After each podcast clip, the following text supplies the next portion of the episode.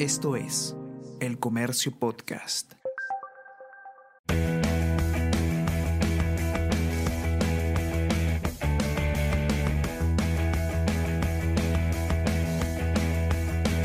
Hola, ¿cómo estás? Mi nombre es Bruno Ortiz y te doy la bienvenida al noveno episodio de la tercera temporada de Easy Byte, el podcast de tecnología del diario El Comercio. El de esta semana es un episodio breve. Primero conversamos con la gente de WIM, proveedor del servicio de Internet por fibra óptica, que ha lanzado nuevos planes para las pymes que incluyen servicios de seguridad en línea. Además, nos cuentan un poquitito, como adelanto, el tema de sus planes para expandir su servicio al interior del país. Y por otro lado, conoceremos a Kushki, una nueva plataforma de pagos que busca hacerse un lugar en el mercado peruano. Entonces, acompáñame a escuchar este nuevo episodio de Easy Byte.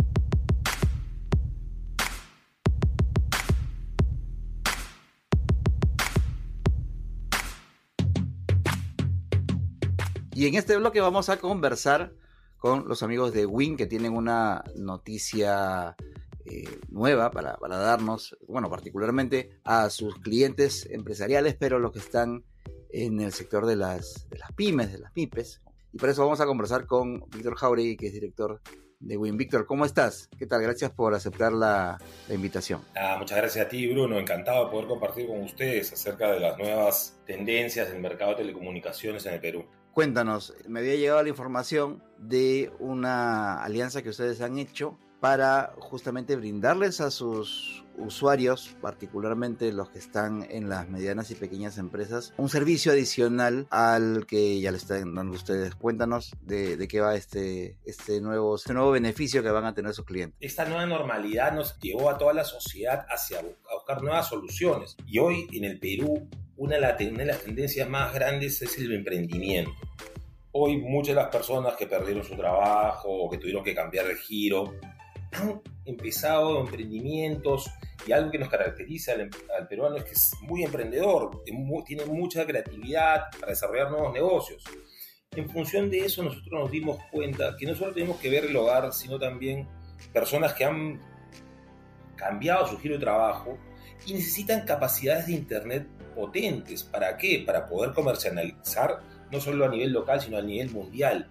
Hoy día, el todo, la mayoría de emprendedores no solo bajan información, sino suben información a, la red para postear sus, sus, publicaciones, sus productos, etc. Entonces necesitan servicios de fibra óptica que le den estabilidad, que le den capacidad de que puedan conectarse más de una persona que no trabaja solo a veces. Pero hemos lanzado una alianza con McAfee también para que el emprendedor, si no está en su casa, puede verificar qué están haciendo sus colaboradores dentro de las redes, dentro del Internet. Yo creo que el beneficio de darle una red estable y, y un monitoreo de lo que está pasando en tus redes los ayuda mucho a tener mayor eficiencia en sus negocios. Hoy por hoy, esa es la primera etapa que estamos haciendo. Pero no, no nos vamos a quedar ahí. Todavía no lo, no lo puedo comentar. Vamos a lanzar una versión 2 donde viene con más atributos este plan emprendedor que van a ayudar a los peruanos, a los empresarios, a los emprendedores, a tener una mejor comercialización en Internet. Lo que ustedes están brindándole a, a esos usuarios en particular es una solución de entrada, digamos, de seguridad, sobre todo para quienes todavía no tienen implementados este tipo de, áreas en, sus empresas, pero por lo menos para que ya puedan tener ciertas funcionalidades que les permitan hacer un monitoreo de cómo está la, la conexión, el estado de la seguridad de sus conexiones. Mira, por supuesto, la inseguridad digital que vivieron los negocios en la pandemia, o sea, el incremento de los ciberdelitos, fue algo brutal según McAfee, más de 800.000 microempresarios en Lima están en riesgo de, sufrir ciberataques. Hoy por hoy, mucha de la gente, muchos de los emprendedores, comienza, pero comienza sin haber hecho un research necesario, una investigación de qué, qué peligros hay en la red. O sea, yo siempre, cuando he visto temas de seguridad, hacía esta analogía. ¿Te acuerdas cuando antes manejábamos en Lima? Bueno, yo soy de los que manejó en Lima sin cinturón. No había Hoy a ti no se te ocurre subirte un carro y no ponerte el cinturón. Es lo mismo en Internet. Antes navegábamos en seguridad.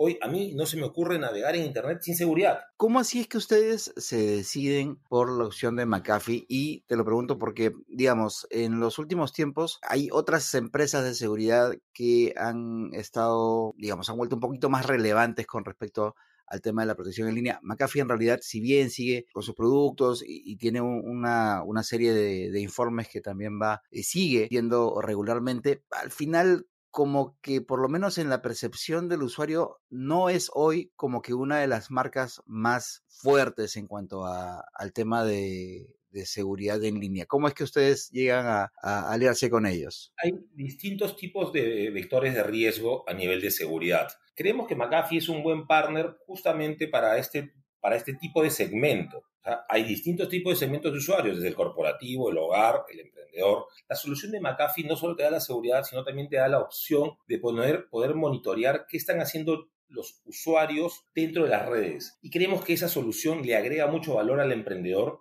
para que tenga también control de qué es lo que están haciendo sus colaboradores. ¿Qué cosa tiene que hacer alguno de tus clientes que esté dentro de, este grupo que se van a ver beneficiados con este servicio adicional? Que se comunique, que se comunique por redes sociales con nosotros y encantados de servirles el servicio y seguimos creciendo nuestra, nuestra cobertura en todo Lima. Estamos apostando ya a lograr la cobertura 100% en Lima para, el, para inicios del próximo año. Ya vamos a lanzar provincias, se vienen muchas cosas interesantes. El cliente interesado en esto va a tener que hacer algún pago adicional, son planes, ¿cómo lo tienen? No, es un plan distinto, es el plan emprendedor. Ya. Hemos sacado un plan específico. O sea, o sea yo, si, yo tengo mi, mi, emprendimiento y, y, contraté con ustedes, yo lo que puedo hacer es variar mi plan a este plan emprendedor para contar con todos estos servicios adicionales. Por supuesto, no solo es, supuesto, puedes migrar. Y es que hemos, nos dimos cuenta que no solo es necesario tener fibra óptica para un emprendedor, sino necesita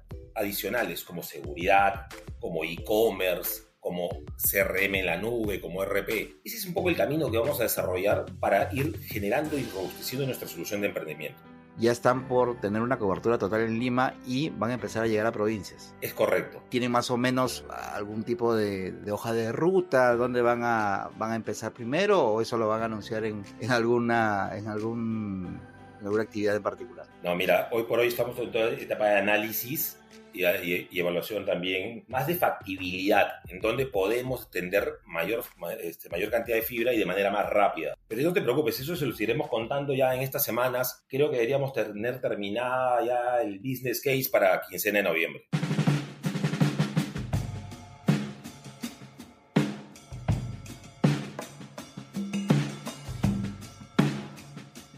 Ok, en este bloque vamos a seguir hablando sobre temas vinculados con temas eh, económicos, de finanzas y la tecnología.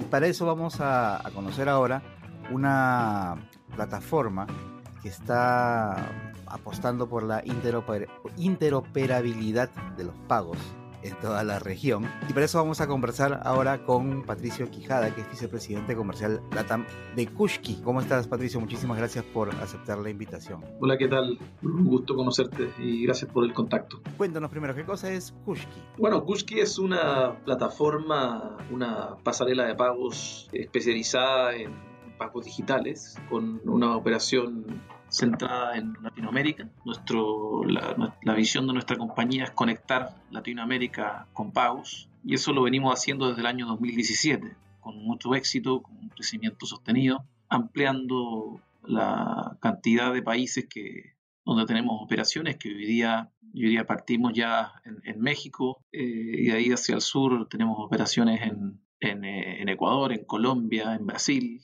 eh, en, Chile, en Perú, ¿ya? y estamos abriendo también Centroamérica. Eh, sí que tenemos hoy día ya un footprint bastante robusto, lo que nos hace ser una excelente alternativa para todas las compañías multinacionales que requieran fortalecer su comercio digital a través de nuestras soluciones de pagos eh, y lograr a través de una sola integración con nuestra plataforma poder tener acceso a, todas nuestras conexiones eh, en la región, con los principales bancos, con, por supuesto, las, todas las tarjetas eh, y con nuestras redes de, efectivo para poder comenzar a aceptar pagos eh, en los países que te, mencioné. Hasta donde entiendo, la plataforma que tienen ustedes es mucho más allá de solamente la transferencia de, de fondos, ¿verdad? Explícanos un poquito cómo es que funciona Kushki, cuál es la, qué es lo que la diferencia con otras propuestas que puedan existir hoy día en el mercado. Por supuesto que lo que hemos vivido en los últimos dos años con, la pandemia ha acelerado eh, muy fuertemente la adopción de estos medios de pago digitales. Como tú bien decías, eh, hay algunos países, por ejemplo Perú, que, tienen todavía o tenían mucho uso de efectivo y sabemos que con la pandemia, bueno, tuvimos que cambiar nuestros hábitos de consumo. Por eso que muchas compañías de delivery, eh, ya sea de delivery de productos de todo tipo, hasta los de, comida, e incluso las plataformas de, transporte, ¿cierto?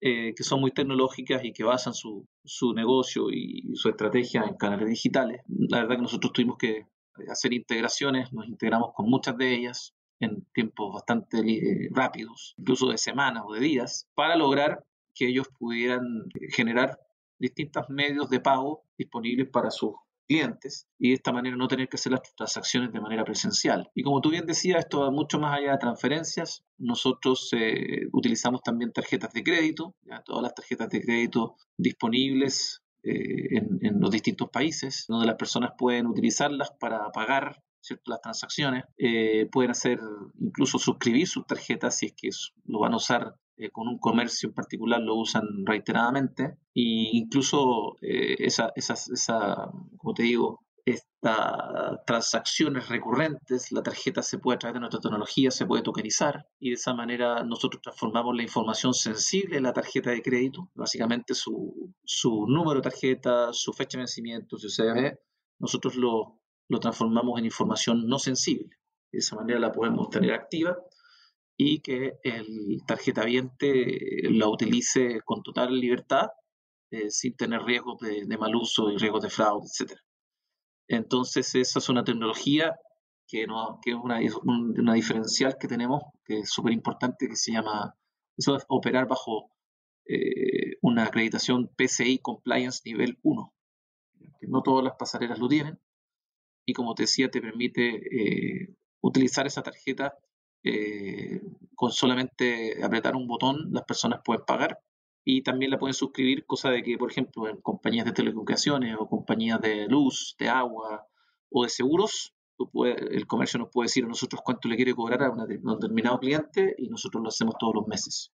Eso es muy bueno. Eh, y por supuesto, todo a distancia. Entonces, digamos, le das pensando en, las empresas, que puede ser en realidad, calculo, de cualquier tamaño. de cualquier tamaño, exacto.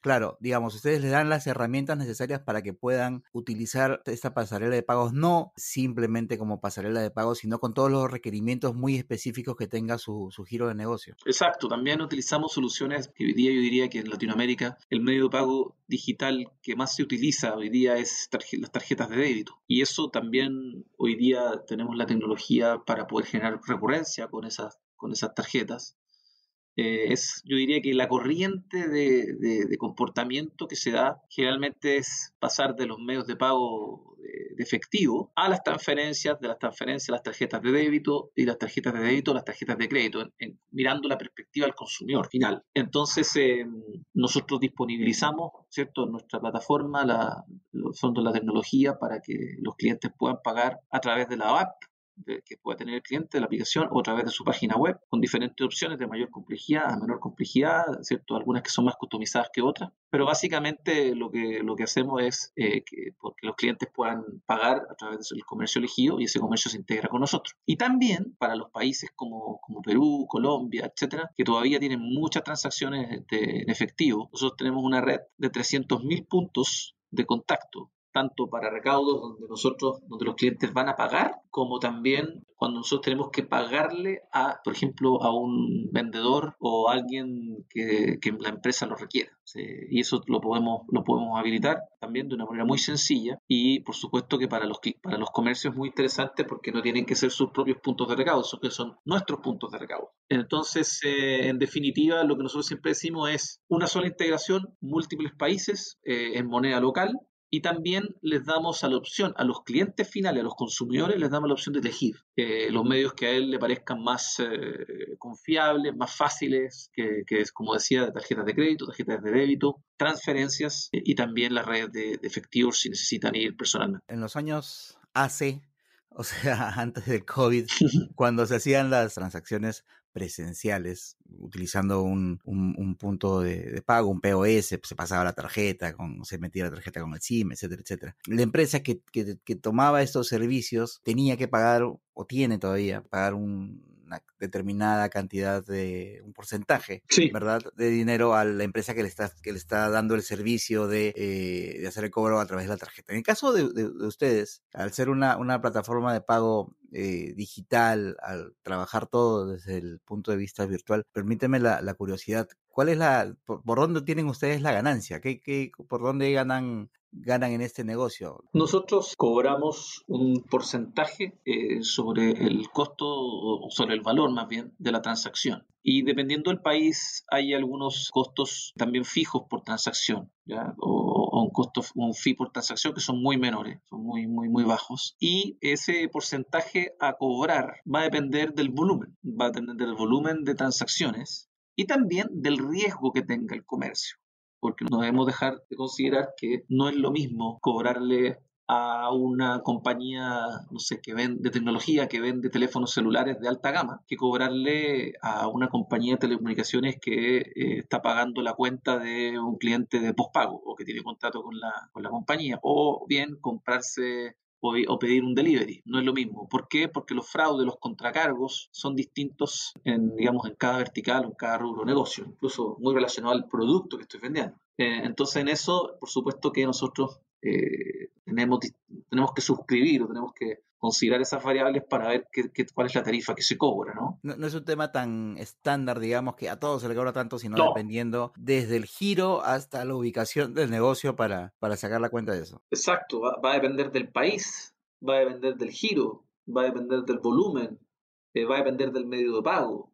Es decir, em, yo diría que es bastante, yo diría bastante customizada la tarifa. Eh, no todos los ecosistemas de pagos de los países son iguales, por lo tanto nosotros eh, somos una compañía que pensamos global, vemos a Latinoamérica como un gran país, por decirlo de alguna manera, pero respetando ¿cierto? la regulación, respetando las condiciones de mercado y, por supuesto que respetando la, cultura de cada país. Los interesados en tener o, tener más información sobre esa plataforma, sobre Kushki, qué cosas tienen que hacer, qué hacer, dónde tienen que, ir, en dónde pueden tener esta, esta información. Sí, muchas gracias. Eh, bueno, es, es, bastante sencillo. Nosotros tenemos en nuestra página web, que es www.kushki.com, tenemos una sección donde es contacta, contáctanos, eh, contacta a un ejecutivo y eh, nosotros le hacemos unas preguntas para identificar justamente lo que estábamos conversando recién eh, juntos, eh, para identificar bueno, quién nos está contactando, qué compañía nos, está, escribe, eh, quién, ¿cierto? qué necesidades tiene, si, qué, hoy día qué medios de pago digitales tiene y si no tiene, cuáles estaría interesado en, implementar, integrar, y justamente los volúmenes de transacciones, tickets promedio, sí, tenemos una, un, pequeño cuestionario para poder contactarlo y cuando nosotros lo contactamos a través de nuestros, nuestros directores comerciales, podemos ya ofrecerles una, en una reunión exploratoria, ofrecerle nuestras soluciones de, de pago. ¿no? Entonces tenemos eso bastante, bastante estructurado para, para poder eh, minimizar los tiempos de, de negociación.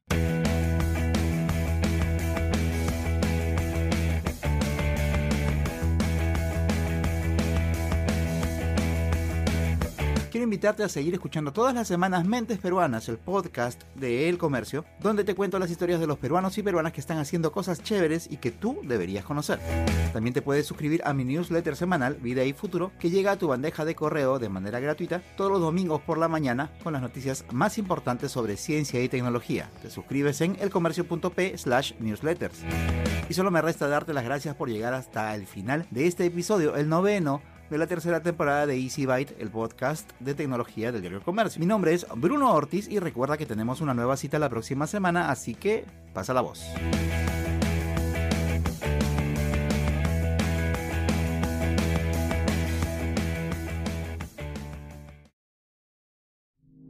Esto fue El Comercio Podcast.